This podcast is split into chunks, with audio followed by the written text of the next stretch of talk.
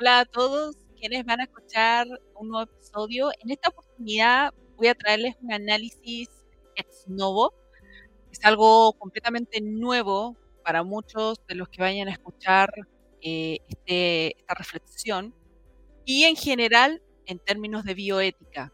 Hoy vamos a referirnos a un tema completamente nuevo a lo que ya hemos visto con respecto a temas de filosofía, de historia y también de política. Porque ahora nos vamos a centrar en un tema importante que tiene que ver con una relación entre lo jurídico y especialmente con lo bioético. ¿Y a qué me voy a referir? Me voy a referir en esta oportunidad a el anonimato de los donantes de gametos. ¿En qué? En las famosas técnicas de reproducción humana asistida. Este es un tema completamente nuevo eh, en Chile, puesto de que ha habido poco desarrollo sobre esta contienda y principalmente con lo que surge hoy en día con el tema de la cultura del género, con eh, esto de desafiar a la naturaleza humana.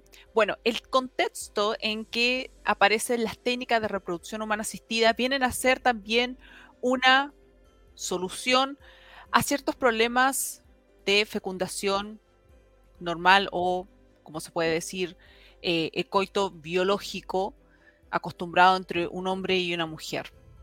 Ese es el contexto en los cuales nacen hace muchas décadas, en la cual se comenzó a incursionar eh, primeramente en, en, Estados Unidos y en algunas partes de Europa. Y eso claramente comienza a avanzar junto con la ciencia. Pero acá nos vamos a remitir a un tema de reflexionar sobre esto del anonimato, de este tercer personaje que aparece en, el engendramiento, en la procreación de un nuevo ser. Y les voy a dejar una serie de reflexiones para que también vayan abriendo el espacio y también el pensamiento crítico en estas cuestiones que son elementales, que para algunas personas puede resultar ser algo muy alejado, algo que no resulta ser tan eh, esencial en estos tiempos. Mi idea es eh, llevar a cabo esta reflexión para precisamente darnos cuenta de que esto es urgente. Además, por la modificación que tuvo el único artículo que trata sobre las técnicas de reproducción humana asistida. Esto es un tema que me apasiona y que también quiero compartirlos con ustedes. Y esa es la intención, llevar a cabo la reflexión de cuestiones que hoy en día pasan desapercibidas, pero que van a, en algún momento van a estallar.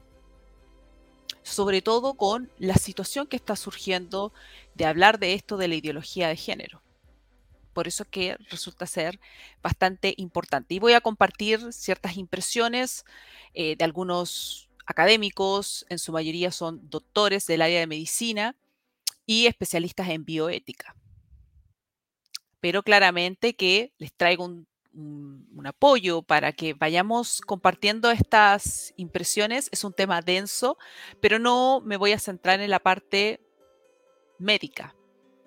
Esto es un tema de analizar desde un punto de vista jurídico, bioético sigo insistiendo en eso porque esto es un tema que ustedes pueden encontrar en internet, eh, donde explican biológicamente cómo son los procesos de las técnicas de reproducción humana asistida y por qué tienen una importancia, porque hoy en día hay una gran cantidad de personas que se someten a ella, que recurren a estas técnicas. Eh, para llevar a cabo no tan solo una procreación, sino también para poder hacer, por ejemplo, algo que se da en muchos lados como es la producción de niños diseño o el diagnóstico genético preimplantatorio. Esas son cuestiones netamente de biología, pero sucede.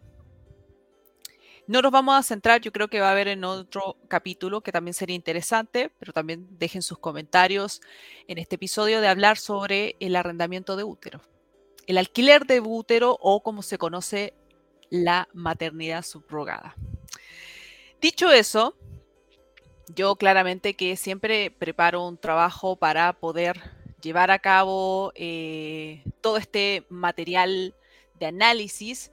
Y aquí les tengo el título que dice específicamente el derecho a conocer los orígenes genéticos del niño o de la niña. ¿Y por qué quise poner ese título? Porque precisamente lo que vamos ahora a conocer es ese derecho que está en la Convención de los Derechos del Niño de conocer los orígenes genéticos. Y voy a hacer una precisión con respecto a por qué no orígenes biológicos, sino que habla de orígenes genéticos. Esa importancia de la nomenclatura es bastante importante porque, como ya dije, orígenes biológicos acá supone de que hay específicamente una fecundación entre un hombre y una mujer que aportan su material genético, porque para eso es posible la vida, por eso es que claramente que entra en dicotomía todos estos movimientos de la ideología de género, del feminismo radical, porque en ese contexto biológico es que nace esta nueva vida. Pero ¿qué sucede cuando una de las partes no puede aportar ese material genético y entra en la palestra un tercer personaje? Este es el donante, quien hace posible la procreación.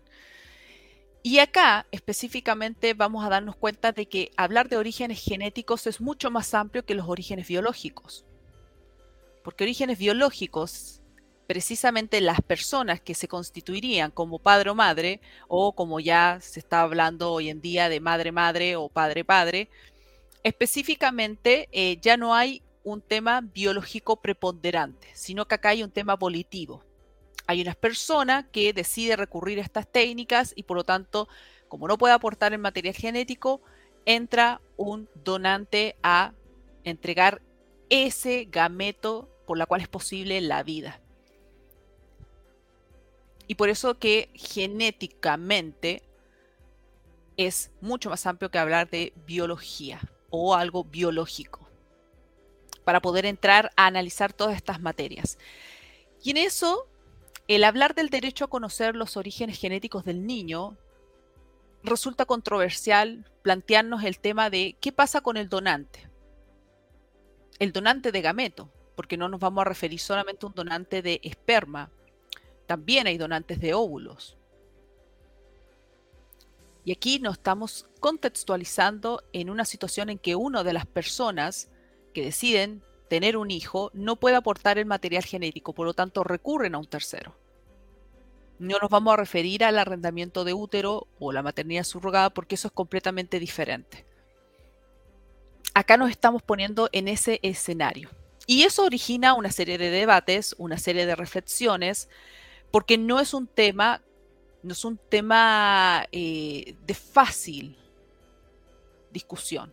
Es un tema complejo porque implica muchas perspectivas, muchas situaciones, qué significaría el permitir que haya un conocimiento respecto de quién dona, que no necesariamente va supeditado a la idea de que él tenga una responsabilidad civil para con el niño o la niña. Ojo con eso. Eso hay que también precisarlo. Acá no estamos refiriendo al derecho que yo tengo como niño, como niña que ha sido concebido por técnica de reproducción humana asistida, el derecho a conocer de dónde vengo, cuáles son mis orígenes en términos genéticos. Y eso también por eh, las enfermedades por las cuales puede estar también supeditado este, este niño que va a nacer. Y otras cuestiones como enfermedades a nivel mitocondrial. Y todo ello es lo que vamos a ir analizando, haciéndolo un poco llevadero y llevar a cabo que ustedes también tomen en consideración estos aspectos, porque uno que cuando estudio derecho, específicamente derecho de familia, eh, uno se da cuenta de que en Chile específicamente este tema no es altamente investigado. Sí puede haber mucho material en España, eh, puede haber material en muchos países de Europa y algo puede encontrarse en Argentina y Uruguay que son un poco más adelantados en estos temas, pero no completamente, como vamos a, ir viéndolo. Pero en sí es un tema complejo. ¿Y por qué me remito a decir que es un tema complejo? Porque uno de los pocos textos que tuve la oportunidad de leerlo en su momento hace muchos años eh, tiene que ver con este que les pongo ahí en la imagen, que es Técnica de Reproducción Humana Asistida. Esto es un libro que hace en colaboración Maricruz Gómez de la Torre, una profesora, una académica de la Universidad de Chile. Ustedes pueden encontrar también ese libro. Y lo hace en colaboración con otras personas. Es un cúmulo de ensayos de diferentes personas del área de la medicina, del área legal, bioética, que plantean este tema de las técnicas de reproducción humana asistida. Pero lo curioso es que a mi segunda lectura de este libro en realidad no me satisface todo y cada una de las cuestiones que yo comienzo a plantearme con este tema de conocer los orígenes biológicos. ¿Hasta qué punto es viable y es efectiva la tutela del derecho a conocer mis orígenes biológicos cuando no tengo el acceso a la información de quién aporta realmente el material genético. Esas y otras cuestiones son como las que se originan, pero este es uno de los pocos textos que existen en Chile eh, referidos al tema. Uno puede encontrarse mucho referido a técnica de reproducción humana asistida en sí, pero ya como análisis de bioética, términos legales, es muy poco, sobre todo en, español. La mayoría se encuentra en inglés. De hecho, vamos a ver ahí algunas, algunas eh, reflexiones de autores de habla inglesa eh, que plantean cuestiones elementales referidos a este tema. Y a mí me resulta interesante y espero que a ustedes también les sea de gran agrado este tema eh, nuevo que les planteo porque son cuestiones que se van a ir suscitando en el transcurso del tiempo. Lo que pasa es que efectivamente lo que ocurre es que frente a toda este, esta cultura, esta imposición de la cultura del género, hablar de una serie de situaciones como el aborto, eh, hacer proclamas, arengas en, espacios públicos, eh, como grandes manifestaciones sociales, no atisban las implicancias que puede tener a nivel jurídico. Porque una cosa es modificar un artículo, pero otra cosa muy distinta es de qué manera se hace efectivo para la sociedad donde tú vas a implementar ese artículo o ese código o esa ley. Son cuestiones realmente esenciales comprenderlas porque cuando estamos hablando de dar pie a esta del género y que en realidad eh, ya no existe, ya no es importante el sexo y, basarnos en autores filosóficamente hablando eh, que llevan a cabo y propagan esto de, de ya poder eh, romper las estructuras heteropatriarcales y el concepto de familia, no nos damos cuenta de las implicancias que eso va a tener en otras áreas y lo mismo sucede con la maternidad subrogada, que uno puede decir, pero acá no, no sucede. Sí sucede, lo que pasa es que se va al extranjero. Pero hay cuestiones elementales con respecto al niño que nace en virtud de ello. Lo mismo del niño cuya filiación, que se refiere a este lazo que une con los padres, se hace mediante técnicas de reproducción humana asistida. Entonces, dicho eso, a mí me parece esencial solamente para contextualizar, porque insisto, esto es un tema médico que una persona especialista puede estar haciendo charlas sobre las técnicas de reproducción humana asistida. Esa es la sigla que ustedes ven ahí de TRHA, técnica de reproducción humana asistida. Y solo para contextualizar, estas técnicas, que son de manera científicamente hablando, son completamente diferentes a el coito normal que se lleva a cabo para poder procrear. Estas técnicas existen de dos tipos, que ustedes pueden ver ahí, las técnicas de fecundación in situ o intracorpóreos y las técnicas de fecundación in vitro o extracorpóreas. ¿Cuál es la diferencia entre una y otra? Es que en el caso de las primeras, de las técnicas de, las técnicas de fecundación in situ, es la unión de los gametos dentro del cuerpo, en este caso de la mujer. Nuevamente hago hincapié de que aquí nos vamos a referir a las palabras, al contexto como es, porque en biología es así. Y ahí nos vamos a dar cuenta también de por qué es nefasta esta neolengua de hablar de personas menstruantes y no de mujeres, porque esto cambia inmediatamente toda la manera de ver la ciencia en sí. Aquí yo me voy a referir a las palabras como son y nos estamos refiriendo a esta unión de gametos dentro del cuerpo de la mujer. Por eso que hablamos de, por ejemplo, la inseminación artificial homóloga o la transferencia intrauvárica de gametos, entre otras. En cambio, las técnicas de, fecundación in vitro o extracorpóreas son específicamente la unión de gametos pero fuera del cuerpo de la mujer y luego son implementadas o implantadas en su útero. ¿A qué nos vamos a referir? Por ejemplo, que algunos deben conocerlas, la fecundación in vitro. Esa es una. Esa es muy conocida. Y transferencia de embriones.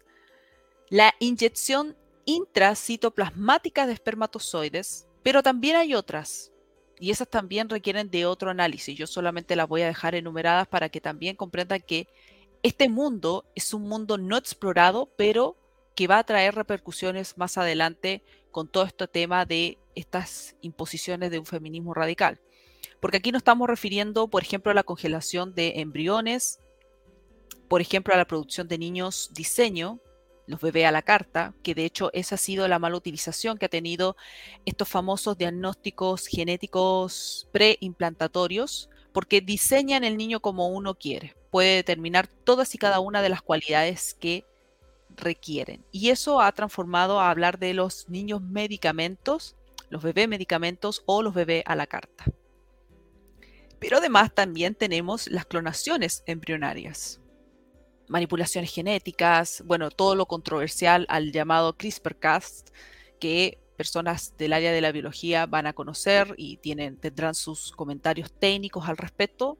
Pero eso es para contextualizarlos a ustedes en todo lo que significa este tema tan interesante.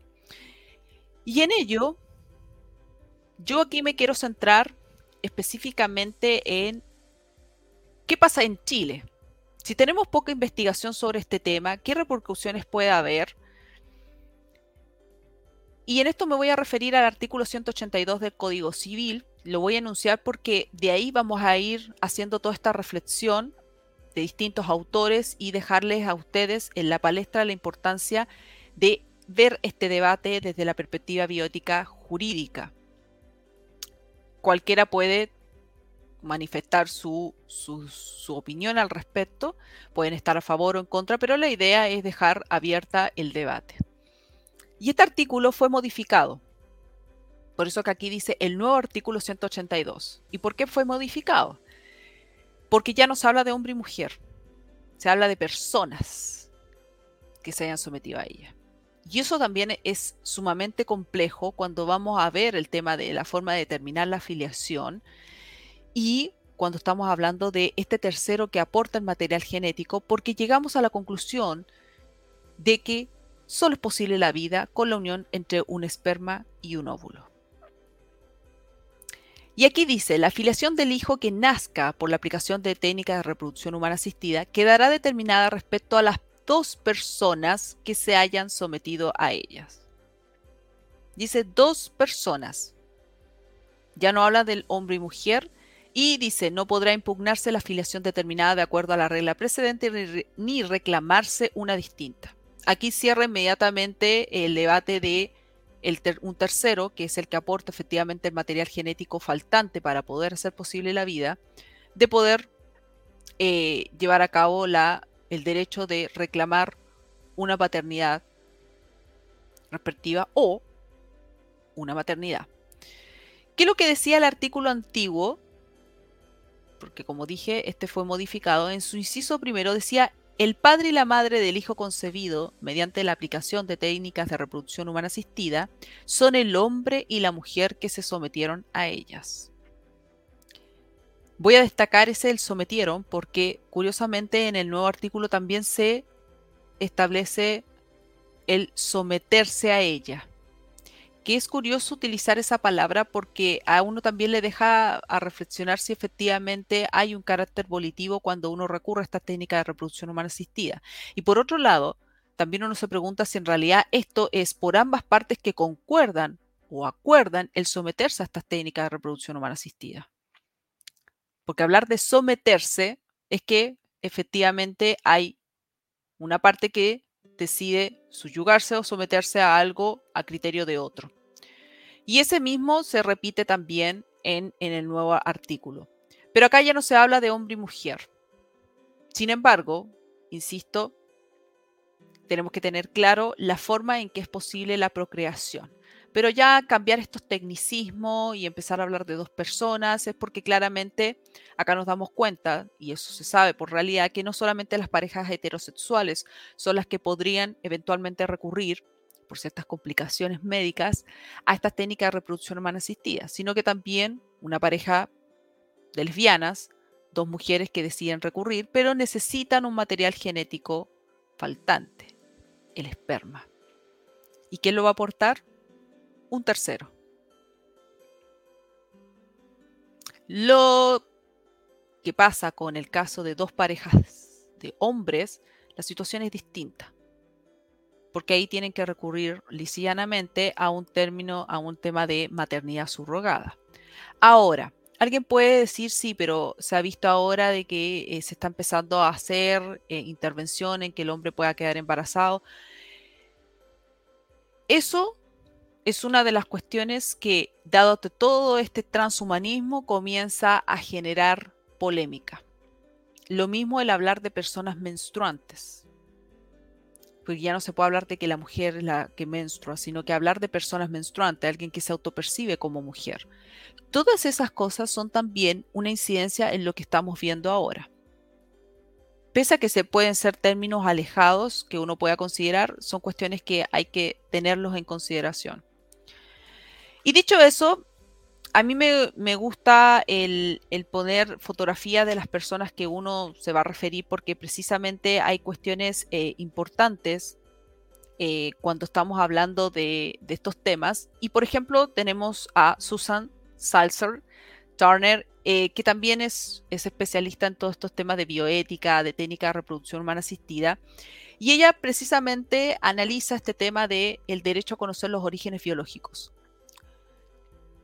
pero como ya había hecho el hincapié, es mejor hablar de genéticos porque es un concepto más amplio por todas las cosas que se van desmenuzando en esta situación.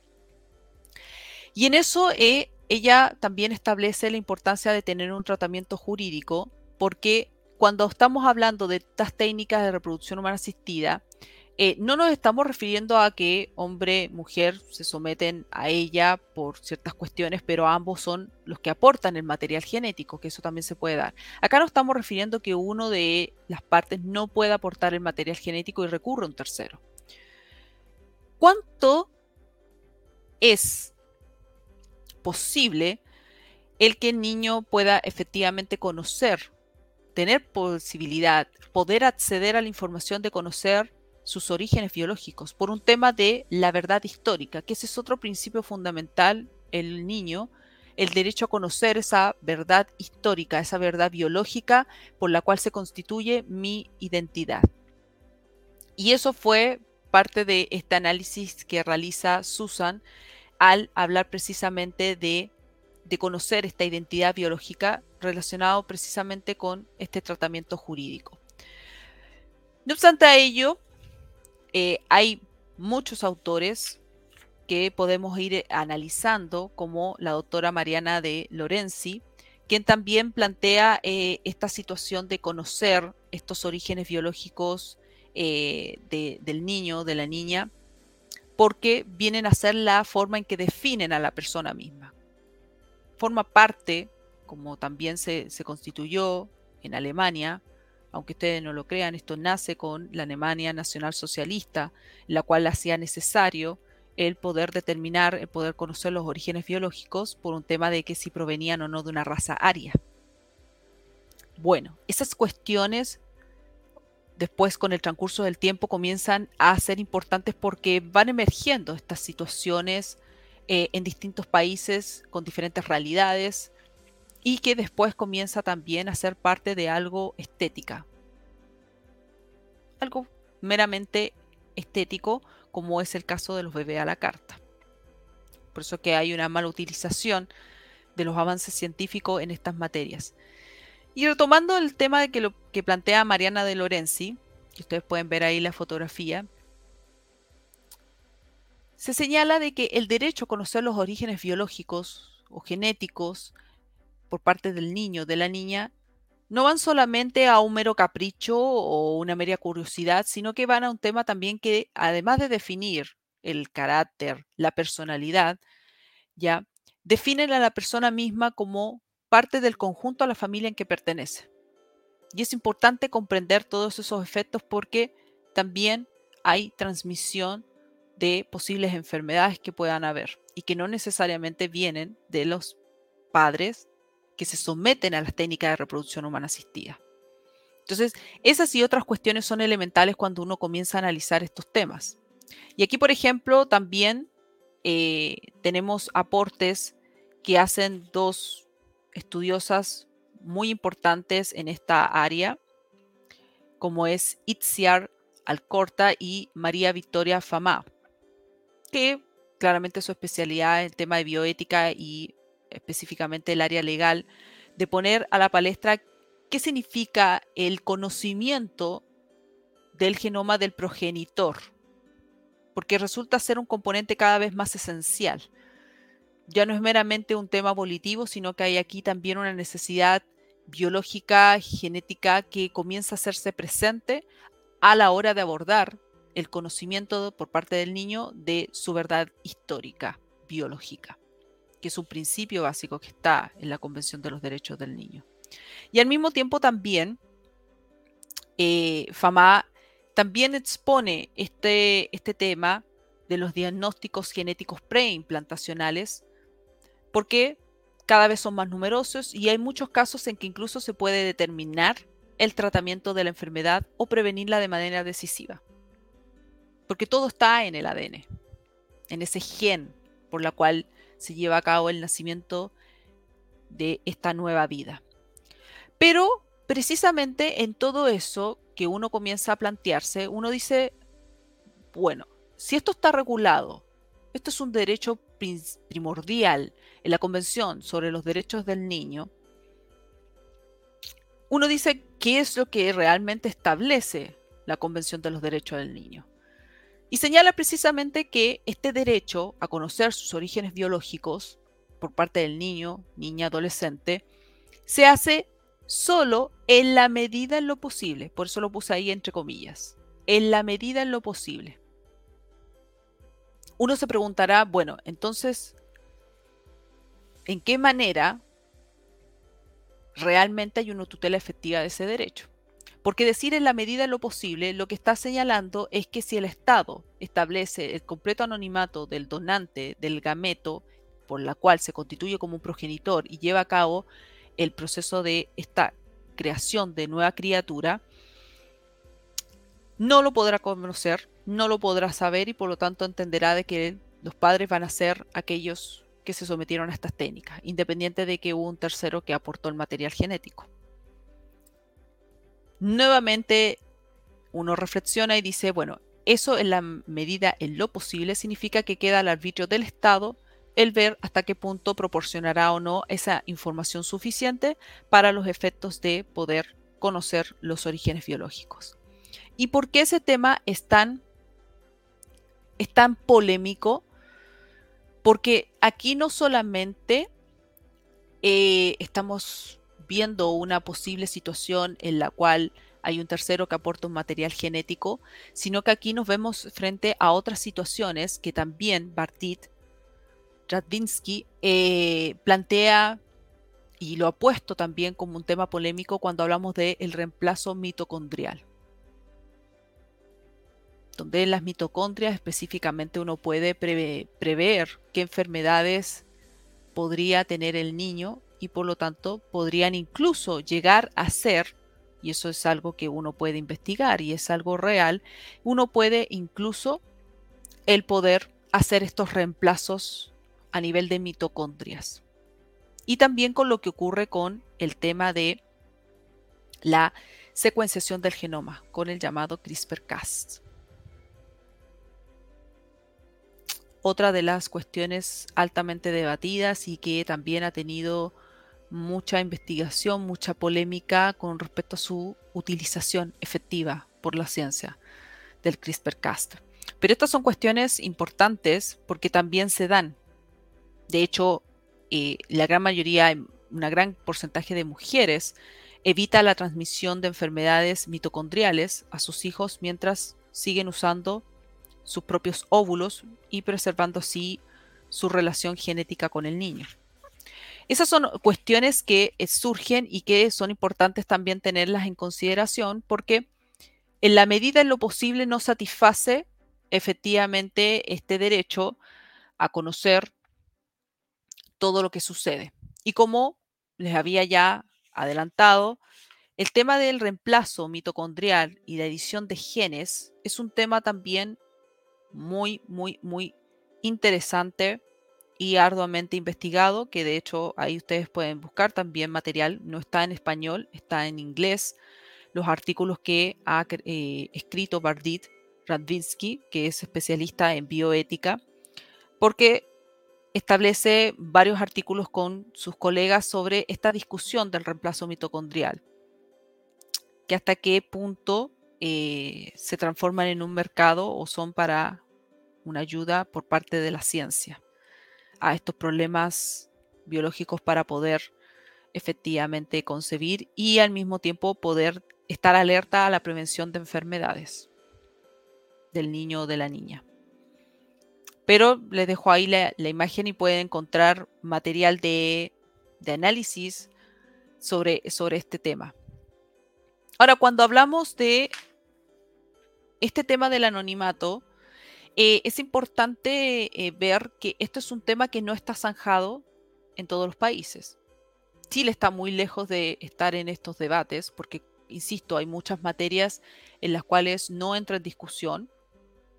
Y ahí uno puede especular, puede decir, bueno, de qué manera en realidad no entra en discusiones, porque no hay gente especialista realmente, o no hay cabida para este tipo de debates, porque en realidad hay que perder el tiempo en politiquería o en en, cuestiones nimias de política pública, pero en realidad estos temas son bastante importantes porque, por ejemplo, España, que ustedes pueden ver ahí, eh, el link, esto es muy reciente, este del 2022, España todavía está en, en el gran dilema de permitir o no eh, levantar el anonimato de los donantes de esperma.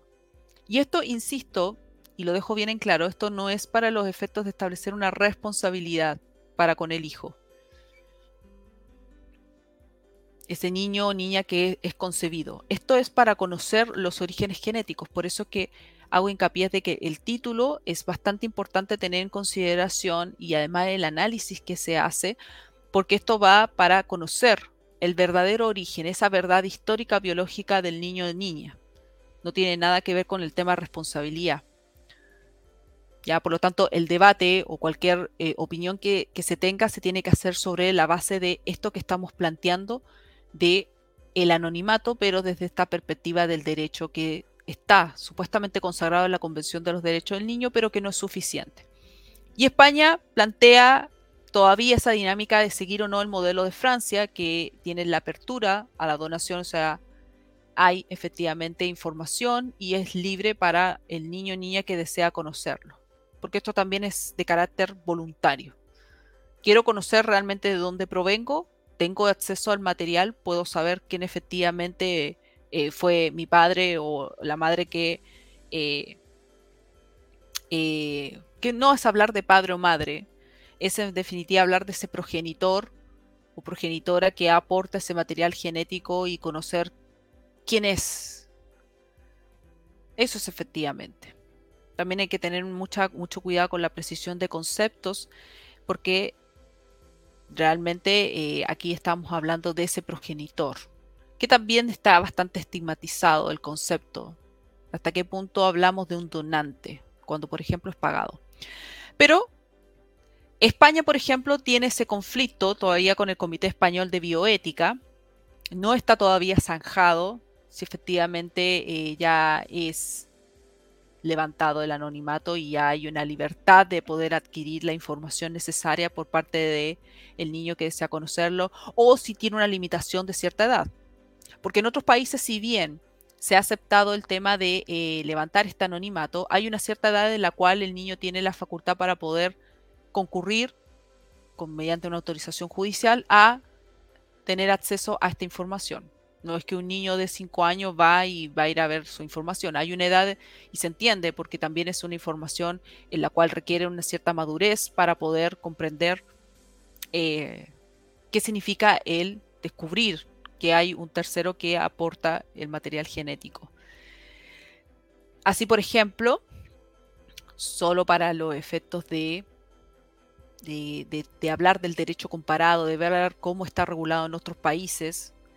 Por ejemplo, eh, los que tienen la modalidad anónima o identificable de la donación a elección del propio donante. ¿Esto qué quiere decir? Que el mismo donante al momento de que va a un banco para poder hacer donación de, de su gameto, él llena un formulario de consentimiento si desea o no que a futuro sea conocido o sea eh, divulgada su información por si el niño, el niño o niña tiene interés en conocer su origen biológico o simplemente no da esa información, no autoriza. Eso, por ejemplo, está en Estados Unidos, en Canadá, en Bélgica, en Alemania, en Islandia, y en, Holanda eh, del 2002. Y también existen países en que han optado, por ejemplo, con la posibilidad de conocer al donante.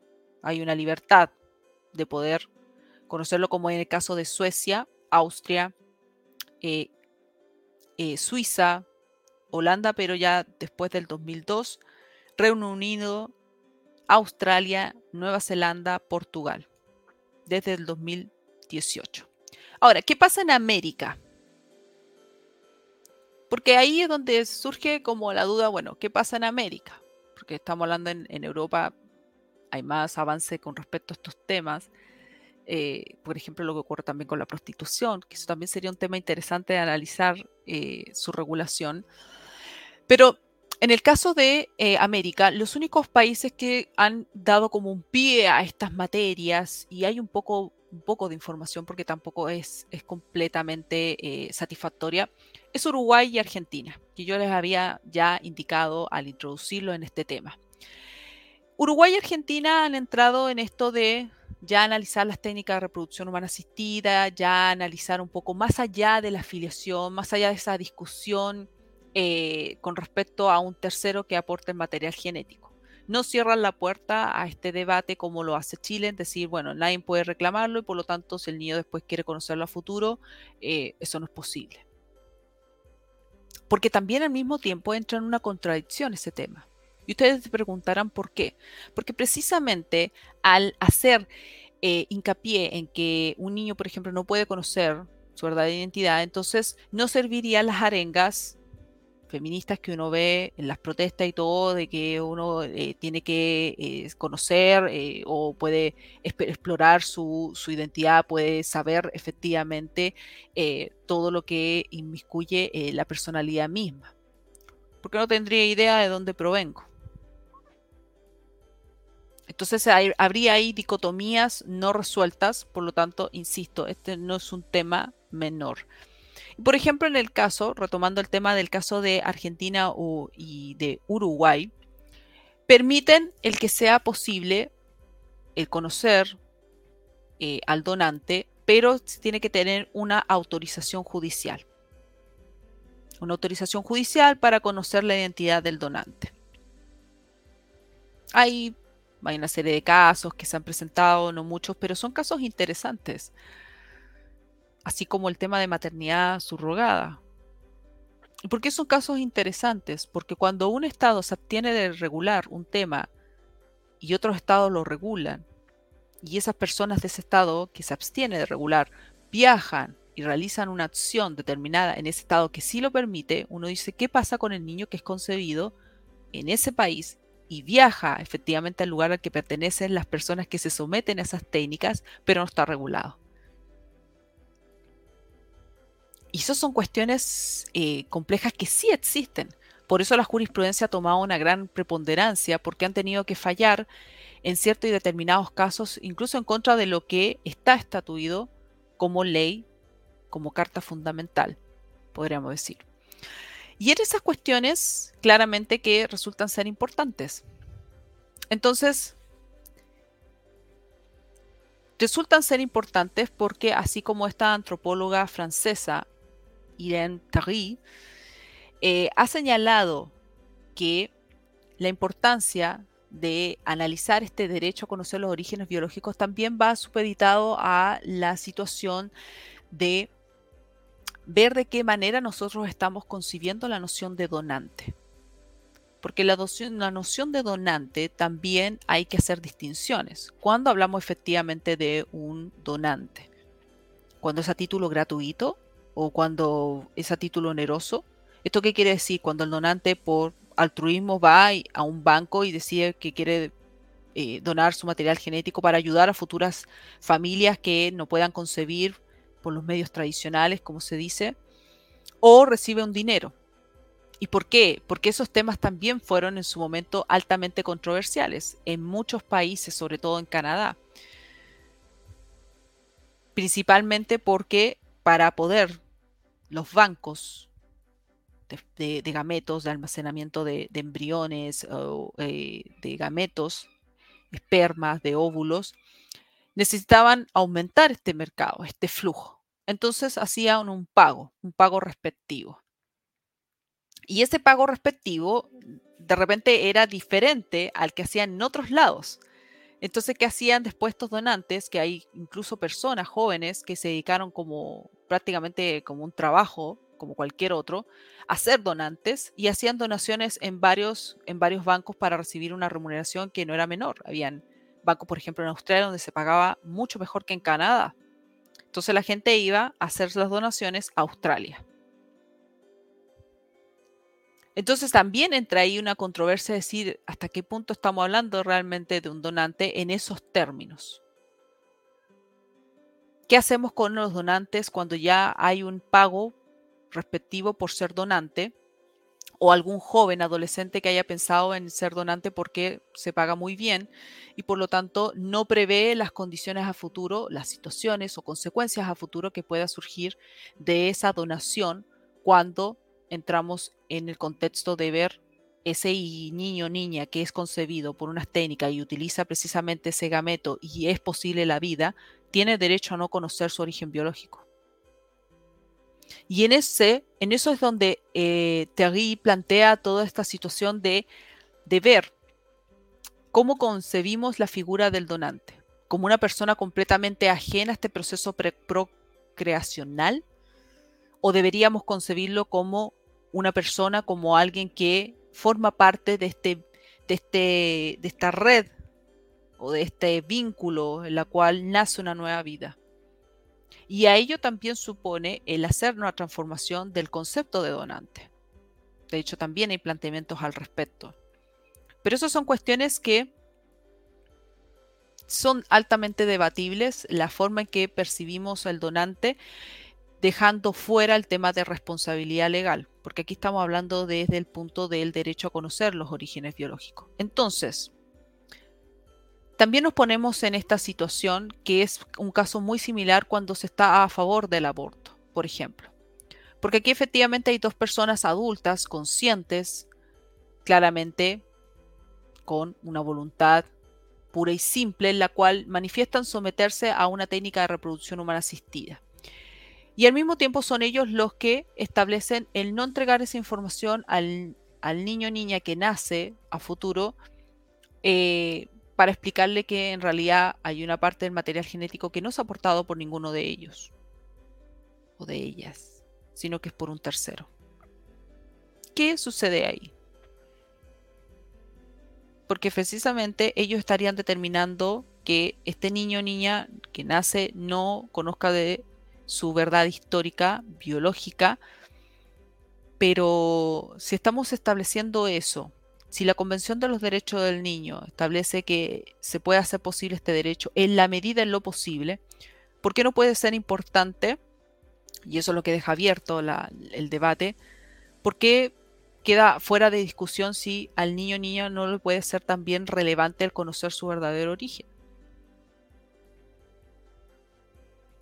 Esas son cuestiones eh, importantes porque podemos estar a favor o en contra, pero hay que ver todas las implicancias, todos, y hay que investigar mucho sobre estos temas para ir generando el debate. Si no lo han, no lo han concretado países eh, que están mucho más avanzados, como España, son cuestiones que son eh, difícil, de difícil solución, porque hay temas incluso morales tenemos que considerar también de que hay una alta estigmatización acerca de las personas que se someten a estas técnicas porque claramente que hay un tema moral, hay un tema social, una carga importante en la cual eh, hay que hacerse presente con los grupos de amigos cuando se requiere esto. Ahora, probablemente en estos temas, en estos tiempos actuales ya no sea de la misma manera, porque hemos visto que hay un avance importante y ya prácticamente que es hasta interesante cuando una persona, una pareja dice, eh, mi hijo fue concebido por técnica de reproducción humana asistida. No hay un tabú tanto como en años anteriores, pero eso fue parte también de esta visión histórica en la cual se entiende las técnicas de reproducción humana asistida.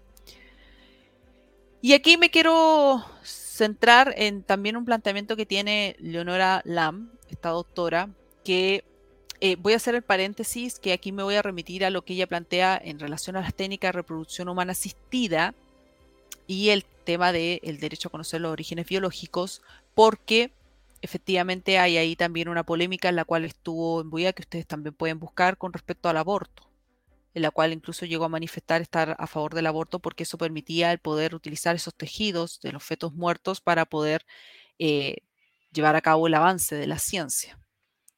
Cuestiones tan polémicas como esas que las pueden, encontrar, eh, el artículo. Eh, me quiero remitir a lo que ella plantea en torno a esto de el anonimato de donantes. Porque ella dice que mientras que en la afiliación por, por naturaleza el conflicto está entre lo biológico y lo volitivo, la afiliación determinada por las técnicas de reproducción humana asistida, el conflicto está entre lo genético y lo volitivo. Es a la inversa. Aquí después entra lo volitivo a ser preponderante porque efectivamente hay una de las partes en que no puede aportar el material genético. Y por eso es que adquiere tanta importancia. Por eso que incluso se llega a hablar de que la paternidad, eh, ya se hablaría en términos de paternidad consentida y querida por sobre la genética, porque precisamente acá lo volitivo es importante. Pero al hablar de lo volitivo, al hablar de voluntad, ¿qué pasa con esa situación del niño o niña de también tener la voluntad de querer conocer cuáles son sus orígenes. Hasta qué punto estas nuevas realidades importan una desbiologización o de una desgenetización de la afiliación. Porque aquí hablamos ya de cuestiones completamente nuevas a lo que no hay discusión alguna cuando ambos tienen el aporte del material genético, por lo tanto, genéticamente ese niño ya tiene su historia biológica. Aquí hay cuestiones diferentes. Y eso, eso no es menor de lo que existe porque también hay red de apoyos precisamente para personas con estas situaciones en donde no, no saben su, su, historia, no conocen, no pueden acceder a la información eh, o se han presentado una serie de situaciones que no son menores frente a eh, negligencias médicas, por ejemplo. Ahora bien, ¿Qué ha sido de gran debate a raíz de este tema y que han habido autores como Inmaculada Melo, que ha manifestado que conocer eh, la, las características, conocer realmente quién es el donante, genera efectivamente daños en el niño o niña. Bueno, ese debate lo tiene precisamente con Bardit Radvinsky, esta especialista que ya les mostré la fotografía que habla del tema del reemplazo mitocondrial y el tema de CRISPR-Cas. Ella rebate y dice, bueno, el derecho a conocer los orígenes genéticos de uno descansa, no descansa en una evidencia empírica. No tiene que ver que porque al niño le pueda generar daño, efectivamente no tenemos que dar pie a ese derecho a conocer los orígenes biológicos. Algunas personas concebidas por donante pueden sufrir graves daños, y otros pueden no tener un daño alguno. Pero ¿qué es lo que es importante en este, en este debate de conocer los orígenes biológicos si efectivamente generan daño en el niño o niña? Es que el derecho a conocer los orígenes biológicos no descansa en un simple en una simple escritura de decir vamos a garantizar el derecho en la medida en lo posible, si no damos una tutela efectiva a ese derecho. Y lo que es más, un derecho no puede estar supeditado a si produce o no daños en la persona que sea, porque eso es un caso a caso. El derecho en sí está regulado porque es parte de la garantía de una libertad, de parte de la identidad, de la dignidad humana. El derecho a la libertad no se garantiza, no se tiene una tutela efectiva del derecho por si es que va a producir o no daños en, en una persona X. No puede ir al caso a caso. Es un derecho en general. Por eso es la igualdad ante la ley. No se pueden hacer discriminaciones por el caso a caso. Para eso después están los tribunales quienes van a decidir y resolver conforme a derecho respecto de ciertas situaciones que se presenten en torno a una vulneración de ese derecho que se garantiza. Esto es un caso similar. Este es un caso similar. Cuando estamos hablando del derecho a conocer los orígenes biológicos, no puede estar supeditado a si produce o no daños. Es decir, vamos a dar pie a esto o vamos a efectivamente establecer una tutela. Porque entonces, aquí lo que uno llega como conclusión es que efectivamente el derecho a conocer los orígenes biológicos descansaría solamente porque es un peligro para la vida o salud del niño o niña, pero no porque realmente sea preponderante que el niño o niña conozca de su verdad histórica biológica. ¿Se entiende? Es un juego de palabras, pero tiene sentido. Y eso es con todos los derechos, no solamente con ese, es con todos. Eso, y eso me parece esencial cuando entramos a analizar esto de, de, confrontaciones de académicos que dicen, no, es que esto puede generar daño. Es un poco lo que también eh, hablé con ustedes y también pueden recurrir a ese episodio cuando hablamos de la pedofilia. Bueno, hacemos frente a este debate, pero ¿por qué lo hacemos? ¿Vamos a regular esta situación eh, porque produce o no daños? O sea, vamos a aceptar el tema de la pederastia porque en realidad no produce daños, porque hay un amor hacia los niños, amor hacia lo bello eh, del muchacho. Esas son cuestiones eh, elementales. Y, claramente que aquí me gustaría centrarme eh, en esto de, lo que ya había señalado con, relación al estigma de, las técnicas de reproducción humana asistida, de, del anonimato del donante porque aquí también eh, el profesor Ken Daniels, que está ahí la fotografía, puso en la palestra este, este debate de decir, bueno, el tema del anonimato del donante, ¿por qué es? ¿Por qué surge? ¿Por un tema netamente de que la persona no quiere adquirir una responsabilidad? Es que eso no está en discusión.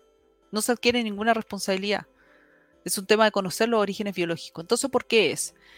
Y en esto se analiza mucho y existen documentos, de hecho, también pueden buscar material que está en inglés de Ken Daniels, donde habla de la negligencia médica que hubo en mucho tiempo. De hecho, hay un caso muy famoso en el año 1884, cuando se comenzaron a hacer estas primeras técnicas en Jefferson Medical College, y que era una pareja, un hombre y una mujer, que se sometieron a esta técnica y claramente que el marido no pudo aportar el material genético, pero la mujer estaba anestesiada.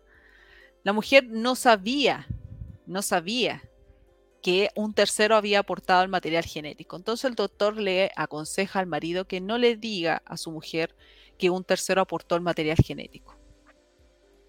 El tema es que todo salió a la luz y efectivamente surgió este tema de, de partida, haber tenido a la persona anestesiada y haber implantado un gameto, en este caso un esperma que no era de la persona, y haber una complicidad. Y este como otros casos. También existen casos donde una persona adolescente va a hacer una donación a una serie de una cantidad eh, considerable de bancos y resulta que después tenía como 23 eh, niños concebidos con su material genético. Y los niños querían conocer su verdad histórica. Y efectivamente, es un caso que también se presentó como el de otra pareja que se somete a estas técnicas de reproducción humana asistida y resulta que después toman a una persona que era auxiliar del mismo hospital para que aportara el material genético. Pero nadie lo sabía. Entonces el niño cuando quiso conocer su verdad histórica, le entregaron los datos que efectivamente eran del supuesto donante de esperma y que resultó no ser. ¿Por qué? Porque nadie le había dicho de que había otra persona quien había entregado el material genético, pero eso lo cubrió la, clínica. Y esas cuestiones son también parte de, eh, ese debate que muy bien coloca Kel Daniels eh, con respecto a este tema del, anonimato.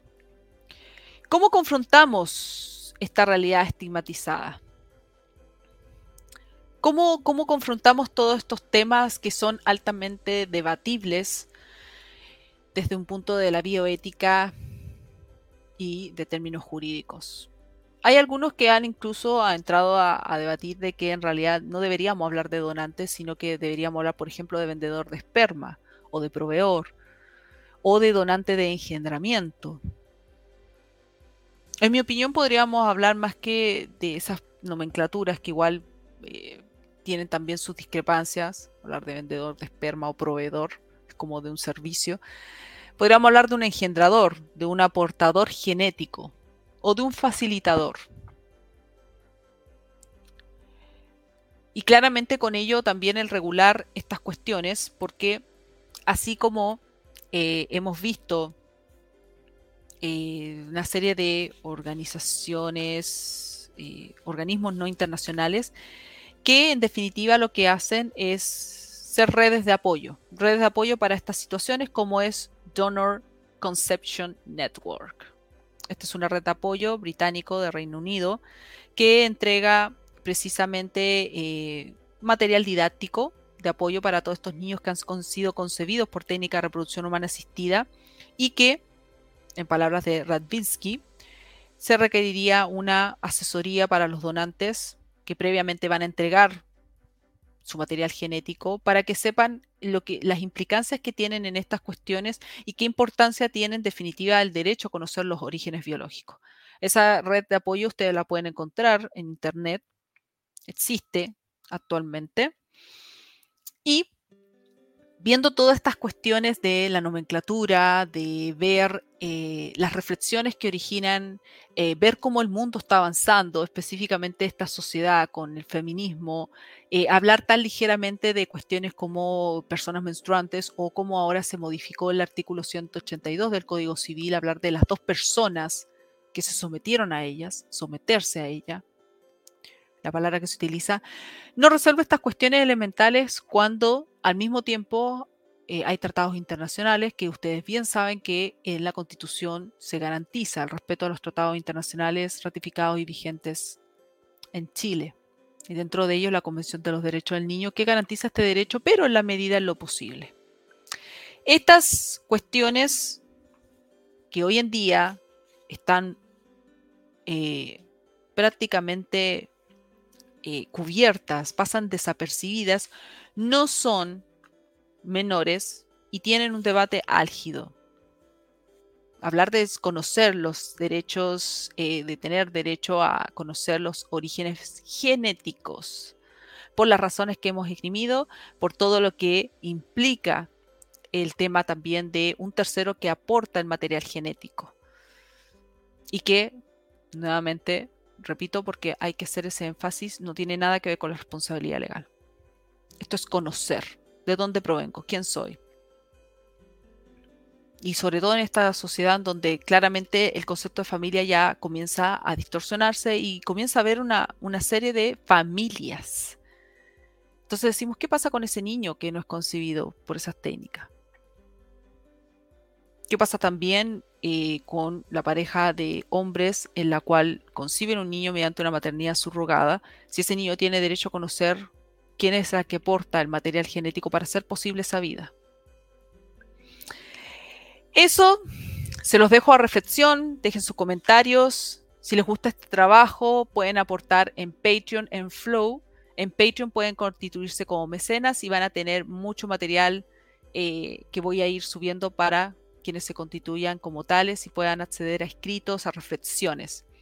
Así que se los dejo, compartan, difundan y activen la campanita del canal N11. Chao, chao.